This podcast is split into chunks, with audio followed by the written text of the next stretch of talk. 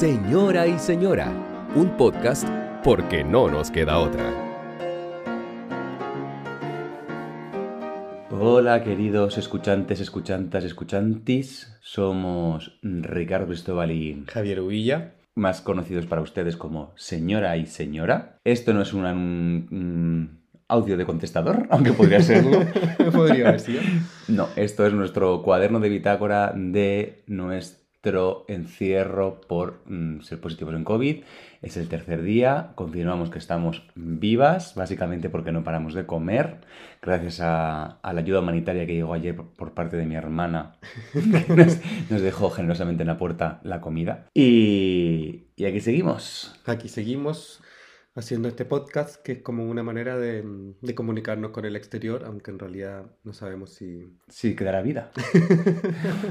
Ahora que lo dices, bueno, sí, sí algo de vida ahí porque se escucha, aquí se escucha lo poco, se escucha, lo- por lo menos el vecino, el niño del vecino, Sí. grita y llora, o sea que estará vivo, o igual es que se parece a muerto, está muriéndose también. Qué lástima, ¿no? Qué lástima. Muy bien, así estamos hoy, un poquito crueles. Un poco, pues sí, porque es lo que nos queda en aguantarnos amor, es que si no, mm, ¿qué hacemos? ¿Nos arañamos? Ponemos voluntad en esto de seguir cuerdas en un confinamiento. Mucha voluntad. De hecho, eh, yo esta mañana me he vuelto a duchar. Ah, muy bien. Sí que Se decir, agradece, es algo que se confieso, agradece. confieso que sigo en pijama, el mismo pijama estos tres días. De hecho, hoy no me he puesto ni calzoncillos, me acabo de dar cuenta. Voy en plan Bueno. comando todo el día porque ¿para qué? Da un poco igual, da un poco igual. Totalmente. Y sí lo que sí que he hecho, que esto sí no es un signo de que uno cree que las cosas van a mejorar, que baje Dios y lo vea, hoy me he mm, quitado los pelos del cuerpo. Ah, muy bien. Eso es un acto de voluntad mm, bastante magnánimo. Y también un acto de amor para ti, para que tú me veas sexy, mi amor. Porque si llevo tres días en el mismo pijama, imagínate. Vale, vale, sí. Igual yo pienso que mm, yo soy, he terminado a- adoptando en mi vida este concepto de donde, mm, donde hay pelo hay alegría. Es que donde hay pelo y alegría, eso, Sí. es una, eso es una realidad. Creo que en algún momento de mi vida sí, no, no era tan apegado a esa expresión, pero cada vez más sí, porque en realidad también yo cada vez tengo más pelos. Es que esa es la Hay- cuestión. Hay más pelos donde antes no había. Ya, es que ese es el problema. Es una cosa que me tiene indignado con, con la comunidad científica en general. Y es este, es por qué cojones eh, me- yo me estoy quedando calvo.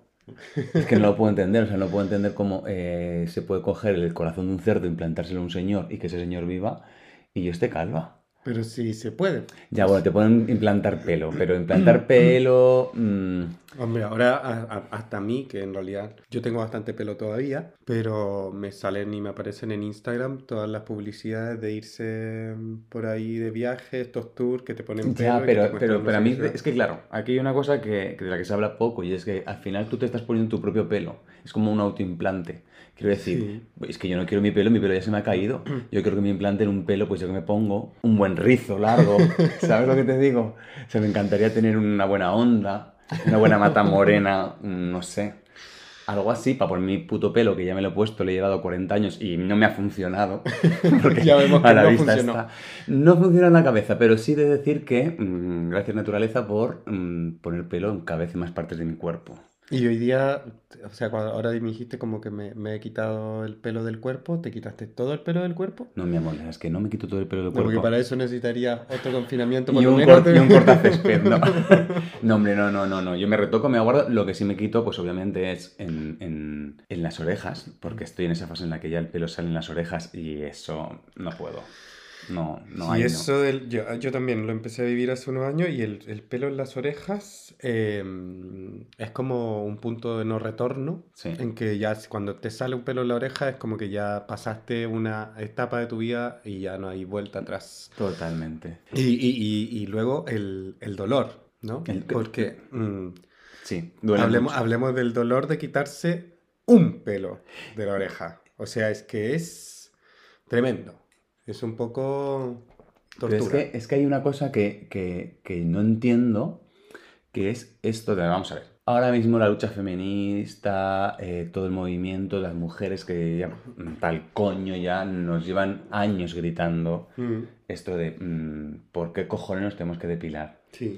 ¿por qué no aprendemos? Quiero decir, o sea, hay una cosa, hay una cosa que yo no entiendo, ¿no? Y es que, eh, joder, mm, si vemos que nuestras, en nuestras amigas, en nuestras madres, en nuestras hermanas, eh, lo jodido que es depilarse y lo que duele, ¿por qué nosotros lo estamos haciendo? O sea, creo que el ser humano tiene una- un don especial para eh, replicar las cosas que no le van bien, ¿sabes? O sea, es como, eh, comer esto no es bueno, pues comamos esto. Pero ¿Me entonces, entiendes? pues, o sea, sí puede ser, pero bueno, también, o sea, hay, hay cosas que tienen que ver como con comodidad o con un, Mira, no. con una imagen que uno... Bla, bla, bla, bla, bla, bla, bla. Yo sí que creo que esa. Entiendo que te lo venden por un lado por la comodidad, porque fíjate, mm, hago deporte y así sudo. Mira, cariño, eh, yo conozco gente que se está depilando las piernas, sobre todo tíos que se depilan las piernas, eh, que hacen deporte. A ver, echar una pachanga con tus amigos el domingo y luego irte a ¿Una tomar qué? unas cervezas, una pachanga. Que es una pachanga. Una pachanga es un partido de estos Ah. entre colegas mm, que hacen sus equipos del barrio. Aquí se llama una pachanga. Sí, una pachanga, una En pachanguita. Chile es una pichanga. Una Pensé que querías decir una pichanga y que te, te lo estabas inventando, como a veces te No. inventas palabras chilenas. Ah, no, vale. No, no, pachanga. Ya, Sí. ¿te juegas una pachanga con tu amigo? Claro, y ellos se depilan las piernas porque hacen deporte. Quiero decir que, a ver, mm, jugar un partido los domingos no es hacer deporte. Quiero decir, ¿sabes? Hombre. O sea, Hombre, di la verdad, es no. bastante, o sea, no sé, es que yo creo que ahí criticar eso es un poco. Yo con el deporte que hago no llego ni una pachanga los domingos. O sea, Claro, me sé. parece que eso es bastante Sí. más deporte del que yo hago. Si Sí, ellos se sí. quieren llamar a sí Pero mismos yo no- pero- deportistas, yo no tengo ningún problema en que ellos lo hagan. O sea, un poquito de. Ya, pero me hace mucha Ah, gracia esa cosa de como empatía. de... Esa cosa como de yo me depilo porque luego cuando juego al fútbol así eh, me sudan las, mm, sudan menos las piernas y no sé qué. Cuando obviamente no es verdad. O sea, tú te depilas por un tema estético, cariño. Porque mm, los que somos de nues- mi generación, la tuya, que tú eres mi último, de mis generaciones finales, yo creo, en ese sentido, em, nos metimos, nos metieron, crea- crearon este, este concepto del hombre metrosexual, ¿no? Sí. y del, y del depilarse y del hombre estético y del hombre que se cuida y todo esto. Y hay una cosa que yo creo que se ha quedado ahí como clavada en el inconsciente esto, que es muy fuerte, que a mí me parece que, que es maravilloso que tú lo hagas por estética. Sí. O sea, quiero decir, eh, hazlo por estética, si lo haces por estética me parece maravilloso como si te pones el pelo verde o te haces un tatuaje o no sé, o una escarificación. O sea, lo que tú quieras. Pero no me vendas con que es porque haces deporte, porque el domingo no. Es porque te ves mm, mejor sin pelos en las piernas, según tú, a ti te gusta, pues No, ole pero tus narices. creo que eso es, es meterse en la opinión de cada uno y... Pero yo me meto en la opinión de cada uno porque este es mi podcast y me meto en la gana. Bueno, pero a ver, por ejemplo, ¿tú por qué te depilas? O sea, Yo bueno, no me depilo, me arreglo. Son dos conceptos diferentes. Eh, ¿Me he depilado una vez? Sí, una vez lo he intentado, quiero decir. Y, y me he depilado mm, parte de mi cuerpo que no lo volvería a hacer. Ya, yo también.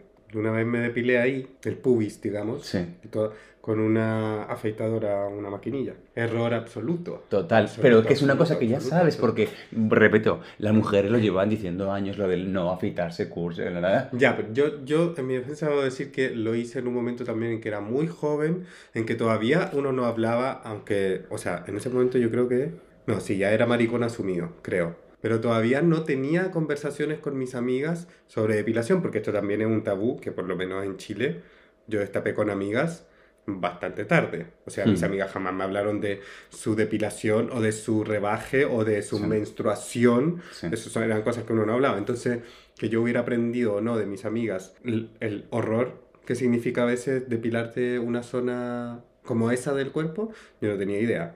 Y se me ocurrió depilarme cuando fui a la playa con unos amigos. O sea, eso ardía, Ah, pero ardía, ardía, ardía, ardía, ardía, pero Ay. como el infierno. Una No. experiencia muy bonita fue esa. Yo sí recuerdo cuando empezó a aparecer el, el- el- el vello en mi cuerpo, porque era así como tendía a, a ser los primeros en desarrollar y, y sobre todo, fíjate, el, el mostacho que era un infierno, o sea, el mostachito este que te sale, Mm.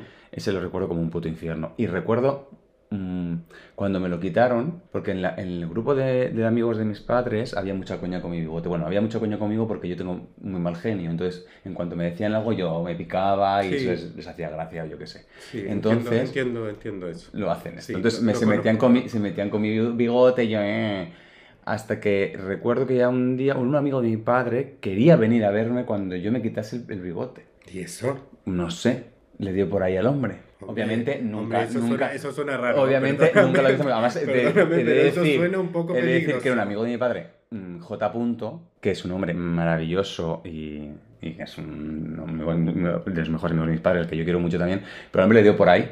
Bueno, supongo que porque tenía dos hijas, entonces igual, ilusión. Desilusión, quizás. Era un- no sé, Sí. pero bueno, no pasó. Pero sí recuerdo cuando me lo quitó, mi, cuando mi padre me quitó el bigote, así como entre hombre a hombre, ¿no? Me enseñó cómo va la espuma y la maquinilla y todo esto.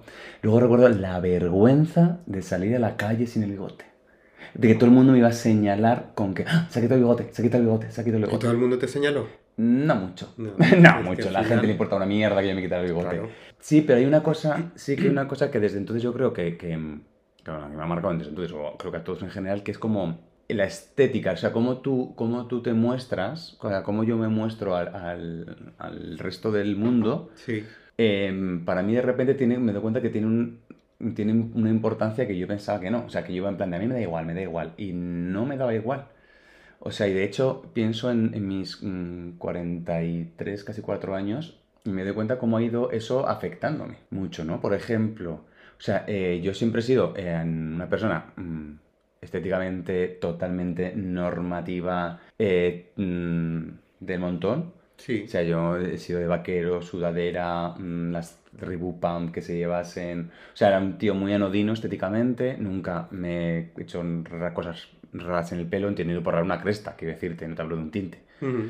Ni, ni llevo piercing, ni tatuaje, nada de esto. Y sí, pero sí que siempre tenía como esa inquietud de, ay, me encantaría, ay, yo me haría. Y admiraba mucho a la gente y tenía, y tenía amigos que lo hacían y, y que, de hecho, mi amigo, un compañero del colegio, te hablo, F. Punto, que era como, que era un tío, es un tío maravilloso y que iba mm, siempre como tiene una hermana mayor y, y tiene una hermana mayor como que le metía cosas modernas en la vida, ¿no? Que eso Ujú. también influye, supongo. Entonces él, como que él fue el primero que llegó a clase con la moda, por ejemplo, del acid house. ¿De Las qué? camisetas del acid. Las camisetas de los Smile, Sí. es- Ya. este rollo. Entonces, eh, de repente, sin que nosotros supiéramos ni siquiera qué cojones era la música acid, el Ujú. tecno y toda esta onda, Mm. él ya llegó con, con las, Ya, las ya, chapas ya, acid y todo acid, cuando luego, unos meses después, llegamos todos. Entonces, yo siempre lo, lo- lo miraba mucho porque pensaba, me encantaría tener los huevos de, de llevar eso. O sea, recuerdo además, de hecho, una vez que apareció con unos ciclistas, eh, az- az- claro, obviamente ceñidos, azules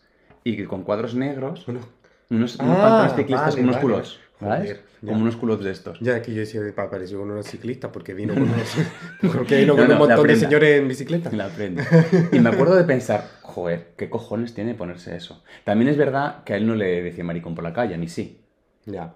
Entonces creo que ahí, ahí hay una cosa como, como que igual también hace que uno esté un poco más a la Pues yo creo que siento un poco, o sea, tengo un poco la misma experiencia, porque yo también mm, sentía y sabía que yo era un poquito el, el maricón del colegio, aunque no, porque mi colegio era súper, hombre, era muy fascista, y, y era del rollo como el pelo más abajo de las orejas eh, significa que eres maricón y todo este rollo, como así, Sí. así de directo. Eh, y yo era súper buen alumno dentro de todo, entonces como que siempre, cuando bueno, nosotros íbamos con uniforme, tenías que tener el uniforme limpio, la corbata bien anudada, que no sé qué, yo como que en general cumplía con esas normas y no pasaba nada, o sea, no, no me exigía ningún, no me generaba ningún trauma. Pero sí creo que desde ahí seguí también vistiéndome súper heteronormativamente según el, género que, y la identidad que me fue asignado y todo, bla, bla, bla. Eh, y sí eh, admiro hasta ahora a la gente que sabe vestirse de manera diferente y ocupa el vestirse como una manera de expresar su identidad, su opinión sobre algo, como, como, un- como que hay un discurso en la manera en que tú te vistes. Sí. Yo entiendo que, o sea, no sé, o yo en mi trabajo, en el día a día, prefiero vestirme de una manera cómoda. Aquí, poco a poco, he ido adoptando cosas cuando salgo o cuando digo como, hoy quiero salir vestido así para alguna cosa en particular o simplemente para ir a dar un paseo por el retiro, pero digo, vale, hoy día me quiero poner esta prenda y he ido adoptando ese tipo de cosas, pero admiro a la gente que lo hace un poco como en el, como en el día a día, Sí, ¿sabes? sí. Y, y- y en el colegio me pasaba sobre todo con las chicas. O sea, con yo tenía a- amigas, una de ellas, L. Punto, que fue mi novia en el colegio, porque yo tuve novia en el colegio, muy cuando teníamos como 10 años. Y ella era muy rollo MTV.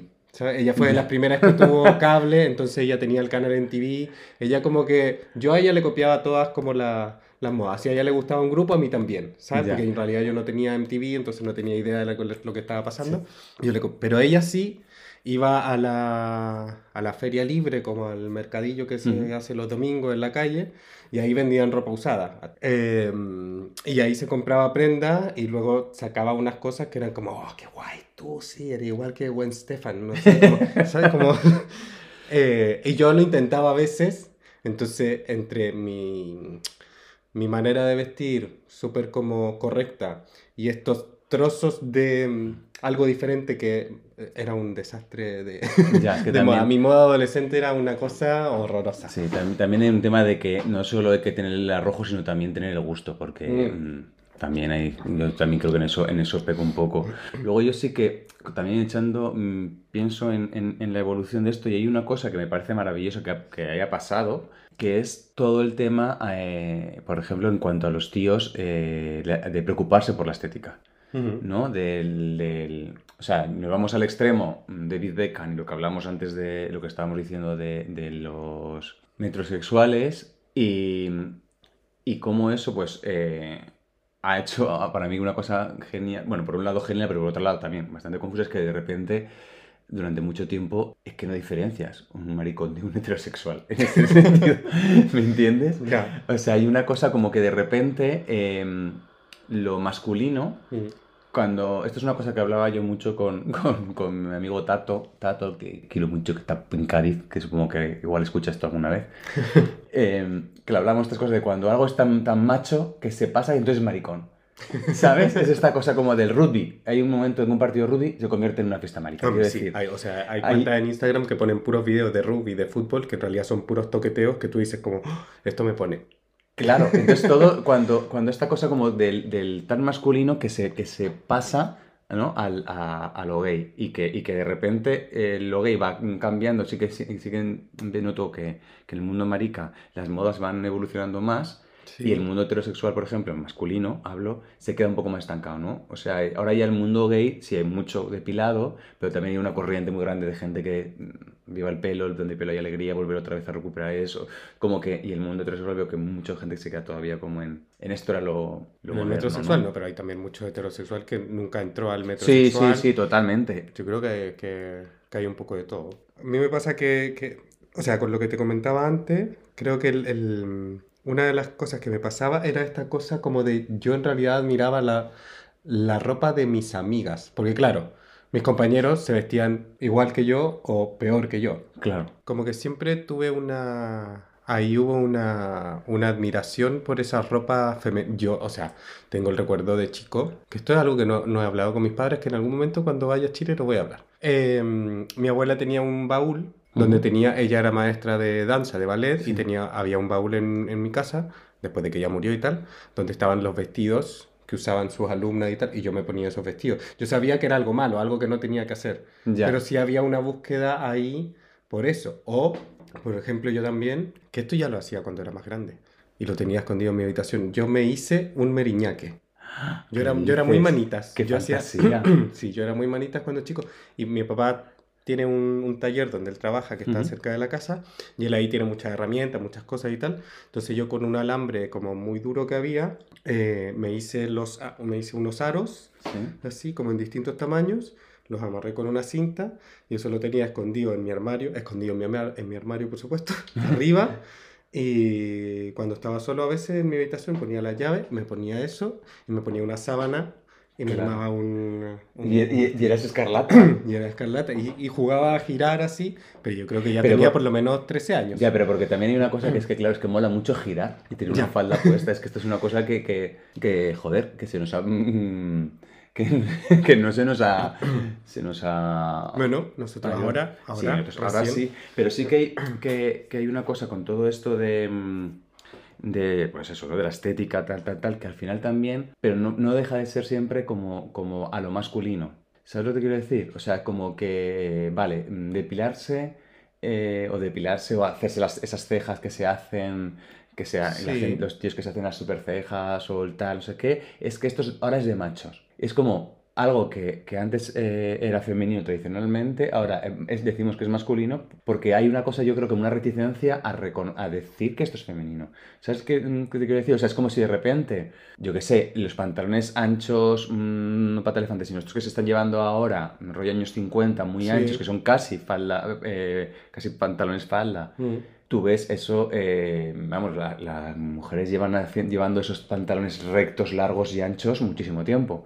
Entonces el corte es muy parecido al que, al que, llevan, al que llevan ya las mujeres, pero es como, no, es, ahora es masculino. ¿Sabes? Es como lo de las faldas, por ejemplo. O sea, a una falda, vale, llevas una falda, pero falda para hombre. ¿Sabes? No hay un pantalón. La mujer es un pan- el pantalón es pantalón, para hombre, para mujer es... No, ¿Sabes lo que quiero hay un pantalón para mujer. O sea, Sí, pero hombre, por- hablo, de- hablo del tema del corte, pero por ejemplo, una falda de. Vas a buscar faldas de hombre y las faldas de hombre que hay son kits es- escoceses Ah, sí, sí, o tiene que tener un rollo leather siempre de cuero, Sí. ¿sabes? O sea, no vas a es si, tú- si tú quieres llevar una falda eh, estampada ujú. eh, o te la hace, que te la puede hacer Matías Zanotti, mm, arroba Matías Zanotti, o Antonio Nieves, arroba Antonio Nieves en Instagram, que tú vas con su tela maravillosa y ellos te hacen la falda que tú quieres como tú te la diseñes. Amigas maravillosas, gracias por vuestros diseños que nos hacéis.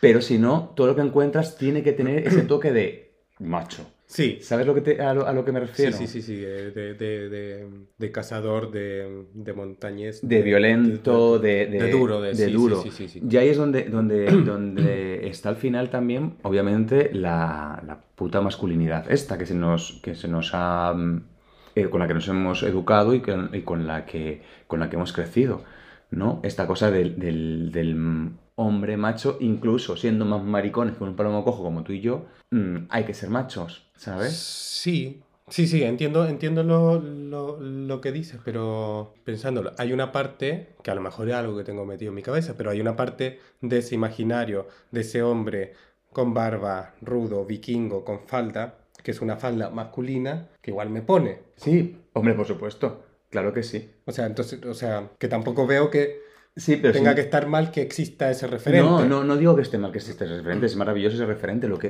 pero sí lo que digo es como que, que hay que teñir todo de, de macho, de masculino, eso es lo que voy. Ese referente está y estaba ahí y va Sí. a estar ahí, vale. Ahora, si yo quiero hacerme una falda, hay que hacer una falda mm, tropical, con volantes. ¿sabes? Una falda de una batacola, probablemente la masculinice. Vale, ¿Sabes sí. a lo que Es me yo creo que, refiero? claro, es que nosotros somos una generación que No tiene por- eso no, y, ahí. y no, y no me refiero a que obviamente, y, y está claro, el corte, la tiro, yo qué sé, el- las cosas van a ser diferentes, no es lo mismo mi cadera que la cadera de una, de una mujer o la cintura, pero, pero hablo de que, de que mm, o, sea, lo que, o sea, un vestido, no un vestido, un ve- no hay vestidos de tíos. Mira, yo me estaba fijando, mm, mm, no vamos a hacer referencias temporales a... Pero ahí tú lo estás diciendo, po. No hay vestidos de tío. claro. Claro, tú O sea, estás- tú estás- sí, no hay- sí, Pero ¿viste no, no, no, pero- ¿Viste, sí, que, tienes- viste que lo dices? Sí, sí, sí, Que tienes- porque tú, tú mismo estás diciendo no hay vestidos para tíos. O sea, entonces me estás diciendo que la falda es para tíos. Sí, no, pero quiero decir pero que, el- que, el- que, el- que hay que, la, la- la cosa de hombre tiene que marcarlo. O sea, si tú, tú haces un vestido para hombres, tú- si tú yo le digo a alguien, imagínate un vestido para tío, seguro que va a ser negro, seguro que va a ser probablemente sin manga para marcar el hombro, ¿sabes? Eh, seguramente iba a ir talle bajo, eh, obviamente iba a ser largo, no va a ser minifalda, ¿sabes? Como que, que, mm, que es esa cosa como que, que no deja de estar ahí, No, no, ¿sabes? eso, Y que, sea, y que hay una cosa, por ejemplo, mm, lo que decía antes, no vamos a hacer referencias temporales en a qué día estamos, pero hoy acabo de ver, acabo de ver porque estamos muy aburridas, Euro Junior. ¿vale? Y estaban saliendo actuaciones de, mm, no sé, como 16 países. Y es muy curioso porque de esos 16 países, que salían niños que realmente parecían endemoniados, que eso daba mal rollo, que es como, mm, no sé de dónde cojones salen estos niños, mm, cantando, berreando, cada uno lo que pueda, porque claro, tremendo, pero me fijaron en los, en los, nu- los looks que llevaban. Y es muy curioso porque los, eh, había como tendencia, las niñas que salen vestidas de princesas, Sí. ¿vale? Con sus vestidos casi de novia y sus pompones y sus cosas. Los niños eh, vestidos así, pues de pajarita o como correctos, ¿no? Estos. Luego, pues los niños más gamberretes con su vaquero, con su camisa de tirán más, más tirados. Las niñas sí que ponían a las, a las niñas más rockeritas. Entonces te pongo un vestido, pero unas bambas y una cazadora de cuero y voy más rockera. O sea, la- con las niñas sí juegan más a puedo hacerla, tengo- puedo hacerla más dura, puedo hacerla más dulce, pero a ningún niño le ponen una falda. Ya. ¿Sabes? Ningún niño aparece con una cosa que no sea una corbata. ¿sabes? O sea, no, no va a aparecer un niño con un fular atado al cuello. No Ah, aparecida. vale, vale, sí. Entonces me, me refiero a que, a que, a que en eso eh, ahí está la- el, la- el sello este eh, eh, patriarcal de hombre. Sí, pero porque yo creo que también porque ese, o sea, todos esos vestuarios están, estarán diseñados por personas, me imagino que de nuestra edad más o menos, que tienen esto encima, pero ahora que te metes un poco tú con, como con esta nueva generación, a mí me pasa que donde sí veo una ruptura de todos estos paradigmas que nosotros tenemos metidos en la cabeza, el que tú digas como un vestido para hombre, no sé, es lo que nos ha pasado cuando hemos, ido a, la- a las manifestaciones o a las concentraciones del, del orgullo crítico, donde yo veo otras generaciones más jóvenes que se visten de una manera que a mí se me desencajan a- en la primera mirada y luego ya empiezo a entender o no tengo por qué entenderlas necesariamente, simplemente entender que están y Sí, que sí. existen y que, y que fluyen y que hay personas que son, se declaran no binarias y que creo que tienen que tener unos cojones para eso, de decir yo soy así y ya está.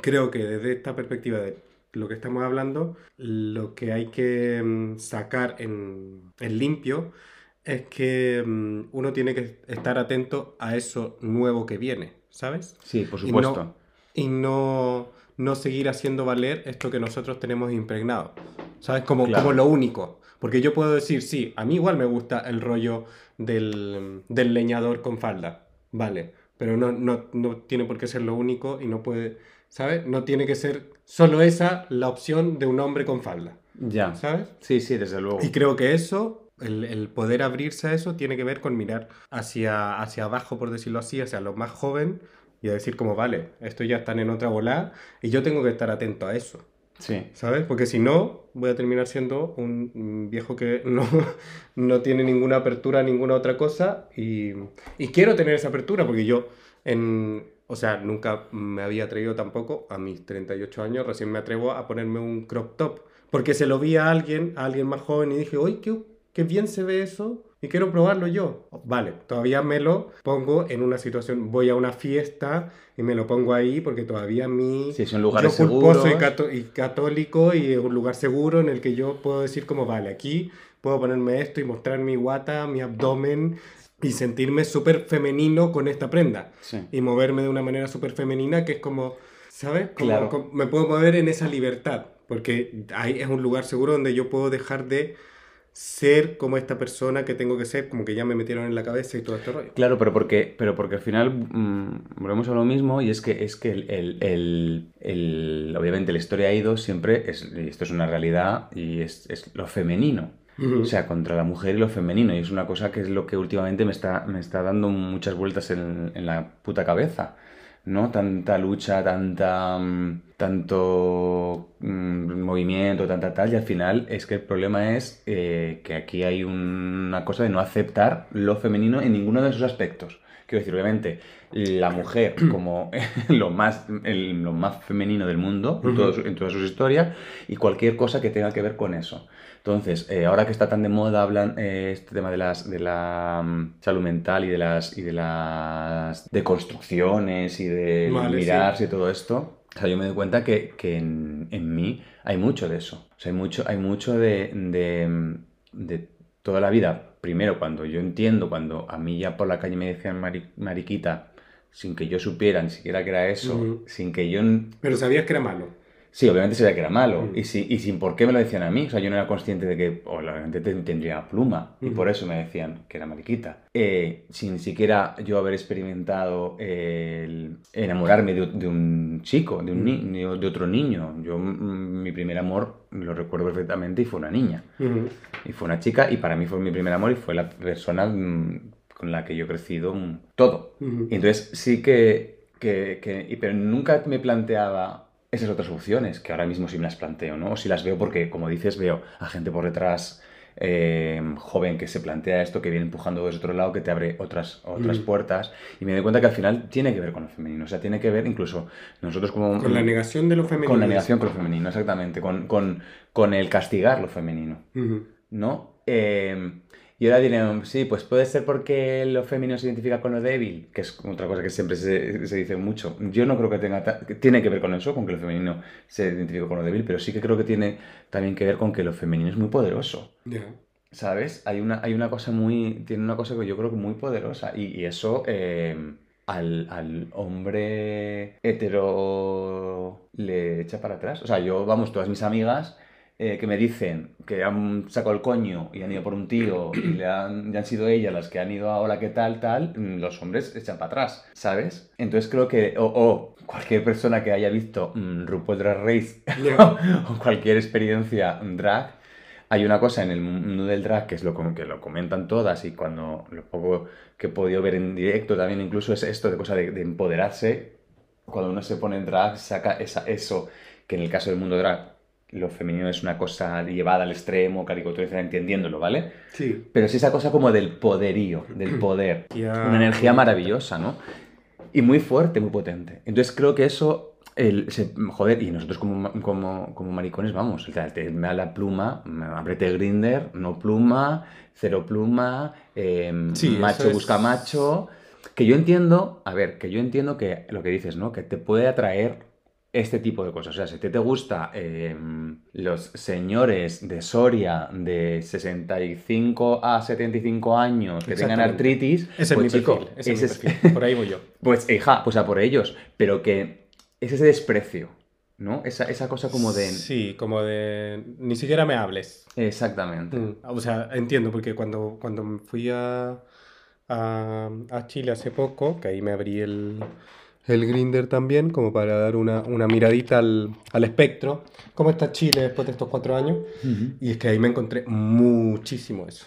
Muchísimo. Que era como, pero, mm, ¿de qué, qué es esto? O sea, esta cosa de no, no, no, no, no, no, no, no, no, no, no a Sí. nada de pluma, no a nada, que era como, uy, qué, mm, qué incómodo. O sea, no.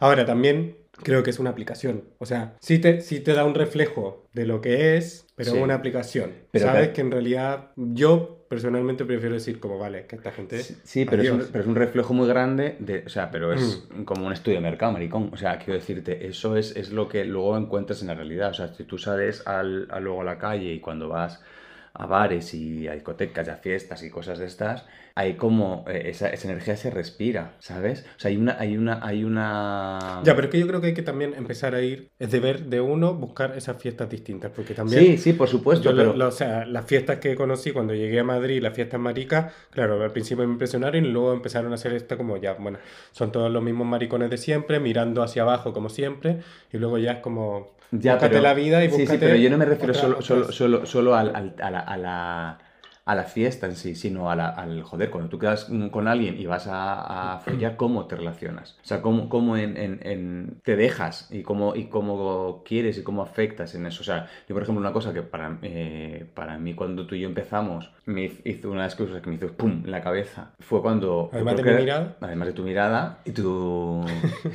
no, fue cuando... Fue una... un- yo creo que fue la segunda vez que nos enrollábamos que tú me dijiste, eh, para mí la penetración no es la finalidad. Defiendo, es- lo defiendo. Y yo también. Pero hasta que yo no te encontré a ti, yo eso no lo había, no lo había verbalizado, ni siquiera con parejas con las que habías tenido relaciones maravillosas, estupendas, antes. O sea, el decir, espera, es que, ¿por qué? O sea, eh, ¿por qué tiene que ser esto, no? Esto, o sea, pero falocéntrico, es- ¿por qué tiene que ser, por qué tiene que, por qué solo es esta opción? Hay más opciones. Que va el trabajo a cada uno, por supuesto. Pero luego, y, pero luego voy más allá. Si luego uno tiende a ser más pasivo, si hay algún heterosexual escuchando esto que no sabe de jerga, marica, que supongo que ya sí, porque, porque el mundo, gracias a las redes sociales, se está yendo a la mierda, pues el pasivo es el que normalmente recibe, em, el que es penetrado. Ujú. Entonces, cuando, que es, digamos, socialmente está atado, va unido directamente a la, a la parte femenina. A lo femenino, a lo débil. A lo débil, a lo tal. a lo y, y yo recuerdo el, el- el- un momento en un, en un taller que hice con mis amigas queridas, eh, que hicimos un taller de, de, mm, pues de sexualidad, masculinidad y cosas Ujú. de estas, maravillosa. Yo ahí, ahí me di cuenta de que, espérate, o sea, vale, yo puedo poner el culo, pero te estoy follando yo. Hombre, yo ¿Sabes tengo- lo que te me, decir? acuerdo, me acuerdo de un amigo que, que lo hablamos alguna vez también, y él me decía que él se sentía más poderoso siendo pasivo que siendo activo. porque él sentía que él tenía más el poder siendo, siendo pasivo. Yo creo que ahí hay una cosa de mentalidad de cada uno también. Eh, sí creo que es más general este rollo de sentir, o sea, de, de entender que el pasivo, el que recibe, es el débil, el, el- el que tiene que ver con lo femenino, el que, el que está por debajo, el sub, ¿sabes? Claro, Como- y ya, y ya más allá de todo eso, ya más allá, más- que eso es lo más, para mí, lo más primitivo Mm. en cuanto Sí, al, claro. al germen, lleva todo lo demás, quiero decir, o sea, el, el- el- tú quedas con una, con una persona por una aplicación y vas a follar y probablemente sea, hola, ¿qué tal? Hola, ¿qué tal? ¿Quieres un vaso de agua? así? Venga, Ujú. hasta luego. Que puede estar muy bien en algún momento, que me parece que guay cuando tú lo decides, pero cuando de repente es la única opción, ¿sabes? Se convierte en única opción o no te das cuenta que, mm, pues tío, o cuando tú de repente, a mí me ha pasado esto también con chicos con los que quedas de repente y, has y tienes muy buen feeling, no solo sexual, sino que de repente por lo que sea los planetas se alinean y Mm. tienes una conversación, ya has hablado de algo y tienes que hay buen rollo y tal y cual, como en cuanto hay un mínimo de, de posibilidad de afecto, de muestra de afecto o de, o de mm, ¿sabes? De algo así, no sabemos gestionarlo. O sea, los, los, los tíos yo creo que no sabemos gestionarlo. O sea, de, de repente, eh, claro, son amigos con los que de repente tienen movida porque han follado con un tío y de repente el tío pues mm, se ha quedado abrazado y les ha dado un beso. Y es como, es que, mm, ¿que se quiere casar conmigo? No, a ver. O sea, hola, hemos, mm, te metido la polla en la boca. O sea, que, ¿sabes? Hay un, un poco de... de Sí, de- o sea, yo creo que son varios los factores que influyen en eso, pero entiendo a lo, a lo que vas como un poco del... Toda esta cosa como mecánica que reafirma a veces esta cosa instintiva de lo masculino, femenino, meter, sacar, meter, sacar, meter, sacar y ya mecánico. Exactamente. Como- Y, es- y eso es una cosa que... Y la manera, que lo, ant- antes lo dijiste, la manera de relacionarnos con los cuerpos desde otras, eh, desde otras sensaciones o desde otros matices que no sean necesariamente el masculino penetrador. Exactamente. ¿Qué es Mm. eso? O sea, eh, mm, puedes quedar con alguien, mm, yo qué sé, si te gusta chupar los pies, chúpalo, ¿sabes? Pero que, que tienes que no sé solamente eso, o que no, te que no nos dé miedo el, el, El proponer eso. proponer eso, o el dejarse más. O sea, para mí, en, en nuestra relación hay una cosa para, para mí que me, que me encanta, y es eso, es que yo contigo he encontrado una persona con la que yo puedo eh, experimentar eso, pero no solo eso en la cama, que también, o sea, no solo es mm, que mm, tú siempre es esto, yo hago esto, siempre, o siempre hacemos esto, o no. O sea, no solo hablo de la cama, hablo de, de- de todo, o sea, hablo de, de poder estar, mm, es- pues yo qué sé eso, de vestirme y ponerme una blusa de señora y salir de fiesta y salir a la calle o irnos al teatro en falda Mm. o pintarnos las uñas aquí porque nos da la gana, que sí que sé que son cosas, que es lo banal. Sí, es lo banal, pero que para mí mm, tiene como un significado y mm, hace concreto el- la, la libertad que yo tengo, por ejemplo, aquí en casa, de ser como soy sin tener que estar pensando eh, esto es femenino, esto que estoy haciendo es femenino, esto que estoy haciendo es masculino, esto es femenino, esto es más débil, esto es más fuerte, esto Ya. es más macho, esto es- Sí, sí. ¿sabes? Simplemente como eh, que, que hay un, hay un espacio que uno tiene donde no, no tienes la cabeza dividida entre esto es esto, esto es esto, esto es esto, esto es esto. Cuando sales a la calle, sí, yo digo como, uy, me ha pasado, que, o me pasaba cuando era más joven, ahora ya todo me da un poco más lo mismo. Espero que todos se quemen algún día, entonces que todo se, todo se vaya a la ¿Estamos llenos mierda. de rencor? Sí, Sí, porque no tenemos dinero para terapia. También. también. Em, pero sí, que, uh, voy, voy muy femenino. He hecho esto que es demasiado femenino. Tengo que ser un poco más masculino. En esta situación tengo que ser más macho. Yo qué sé, ¿sabes? Sí. Como... Pero claro, aquí en, en, en casa contigo existe esa comodidad para ser como uno, como uno es, no como quiero ser, sino que uno es como es, ¿no? Porque uno está aquí, uno, o sea, Claro, y que, y que estás todo el puto día y al final tampoco puedes estar todo el rato actuando ¿no? y trabajando. También es verdad que yo creo que, que, que el- que el- las personas LGTBI, como estamos tan, tan acostumbradas a pensarnos tanto y a estar todo el tiempo mm, como con el radar dentro y fuera, por un tema de su pura supervivencia, eh, es que si en tu puta casa, con tu puta pareja, no eres capaz de encontrar eso, eh, es que es, es- es que es agotador. Sí. Es agotador por otra parte, ¿no? Pero sí que, sí que a mí me, me- es una cosa que me, que me da, da muchas vueltas desde, desde hace un tiempo y sobre todo que contigo me, me pasa eso de, de poder eh, dar esa libertad y, y- y encontrar esa, esa cosa de, joder, me encanta ir de repente ir a comprar ropa y entrar en el Zara a buscar un abrigo para nosotros y parar en la sección de mujeres porque hemos visto un vestido de lentejuelas precioso y mira qué vestido tan mono. Me gusta más cuando paramos en el chino que hay en Montera. Bueno, es que es una fantasía. eso es una maravilla. Eso es una fantasía, pero para eso, mm, claro, hay que tener unas caderas, amor. Hay que tener unas caderas, amor. No, pero eso, pero decir, joder, ¿y por qué no? ¿No? ¿Y por qué? em, Mira, yo recuerdo eh, una cosa para mí en un momento súper fuerte, que es un- fue una tontería, pero creo que fue fuerte. eh, yo tenía, pues fue el año que Michael Jackson sacó, sacó el Black or White. Ujú.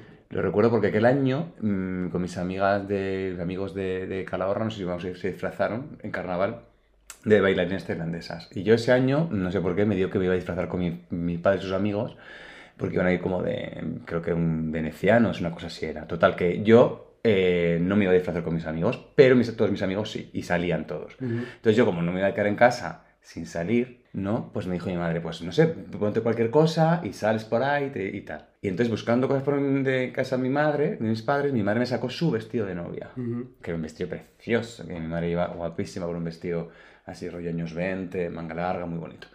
Y me estaba el vestido de novia de mi madre. Entonces dijo, ya, pues te pones el vestido, te pones esto, y, y un sombrero de paja que yo tenía como con un fular y un antifaz y no sé qué, ni Dios me conocía, ¿vale? Entonces yo me eché a la calle vestido así, con el vestido de novia de mi madre. Y recuerdo el, el ir eh, en Calahorra al carnaval, en aquel momento se celebraba se hacía un desfile como grande.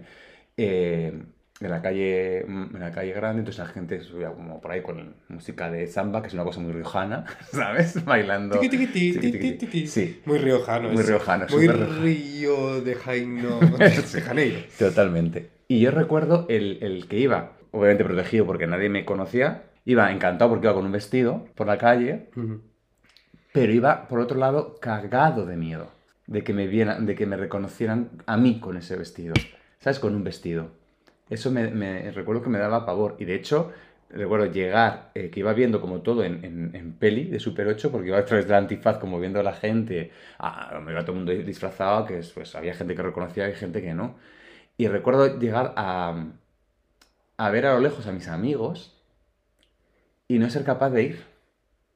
O sea, de no acercarme a ellos y de hecho me di la vuelta y me vine para casa. De la vergüenza que me daba si de repente alguien, obviamente mis amigos no, como también se hubiesen reído mucho porque son hijos de puta, pero, ese, pero si alguien me conocía y me, iba- me veía a mí con un vestido. Y te digo que el año anterior había salido a la calle con la cara destapada dentro de un saco de patatas que ponía patatas, ¿vale? Y con mallas blancas, o sea, quiero decir...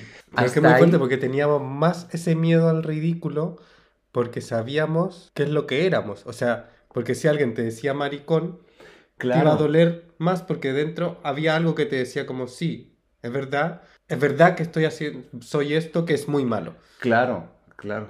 Sí, sí, sí, totalmente. Es Totalmente. que mm, lo encuentro terrible, que por favor, ojalá las nuevas, las nuevas generaciones que no van a ser mis hijos ni los tuyos, Ricardo, los tampoco, sino que ¿para qué? ustedes, los que están teniendo hijos, son los que tienen que defender esto. Sí, porque además os voy a decir una cosa, mm, querida gente que ha decidido reproducirse, vuestros hijos van a venir, vienen de este palo.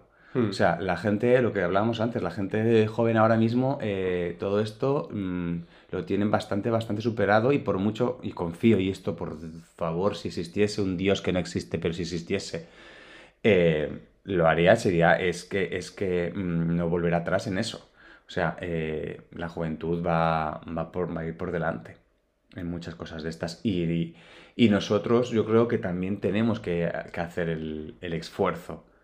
Sí. También, o sea, cada puto día uno tiene que estar eh, pensándose y mirándose y darse cuenta de todas estas cosas que haces, de cómo yo mm, te, te relacionas desde, mm, nos relacionamos desde esa masculinidad tóxica, absurda, Violenta. violenta, eh, mm, que es como, pero, pero, tíos, eh, de verdad, de verdad, y no, y no es que ya lo de "Eh, que los hombres tienen eh, que llorar, mostrar los sentimientos, que ya no se quiera, yo ya no por sentimientos, es un tema de educación, ¿sabes? Mm. Para mí simplemente por educación, o sea, o sea, no es, tío, es una, mm, respeta de verdad, ¿no? Y, y, y, mm, y si no te deja, deja a la gente que haga lo que dé la puta gana. Eso es, o sea, que si a ti no te representa el que otro sea de una manera u otra, pues ya está, simplemente, pero no... Porque además, a mí lo que me da rabia, porque además te pierdes cosas. O sea, si vas con esa cabezonería, yo, eh, a mí una cosa que me pasaba con, joder, antes de conocerte a ti, eh, fue que había momentos... Oye, es que yo he cambiado tu vida, pero radicalmente. ¿eh? Totalmente. O sea, lo has dicho en este episodio, yo creo que unas Sí, 30 sí, veces.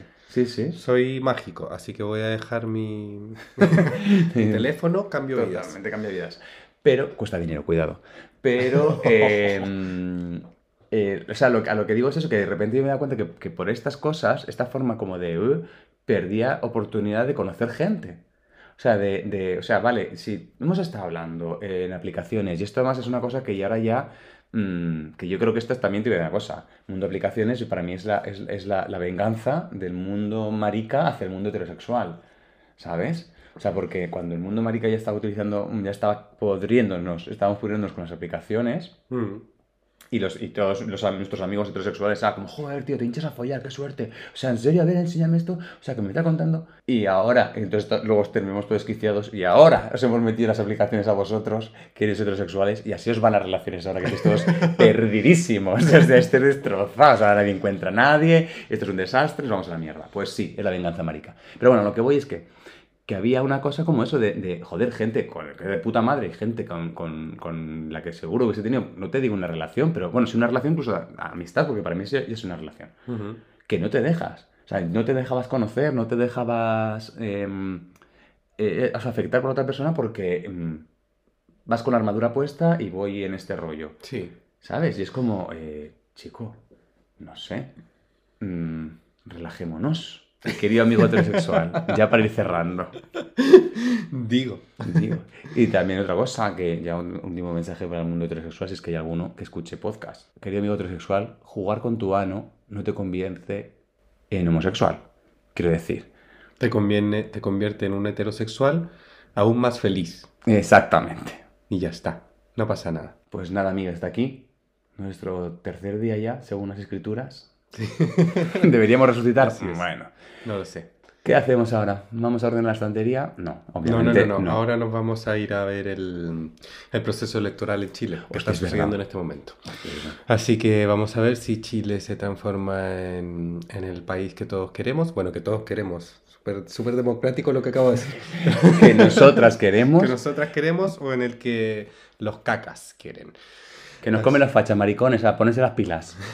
vale, un abrazo a todos, a todes, a todis y nos vemos pronto. Somos señora y señora. Él es Ricardo Cristóbal y su red social es Arroba Ricardo Cristóbal en Instagram. en Instagram. Y yo soy Javier Uvilla y soy arroba Javier Uvilla Martín en Instagram.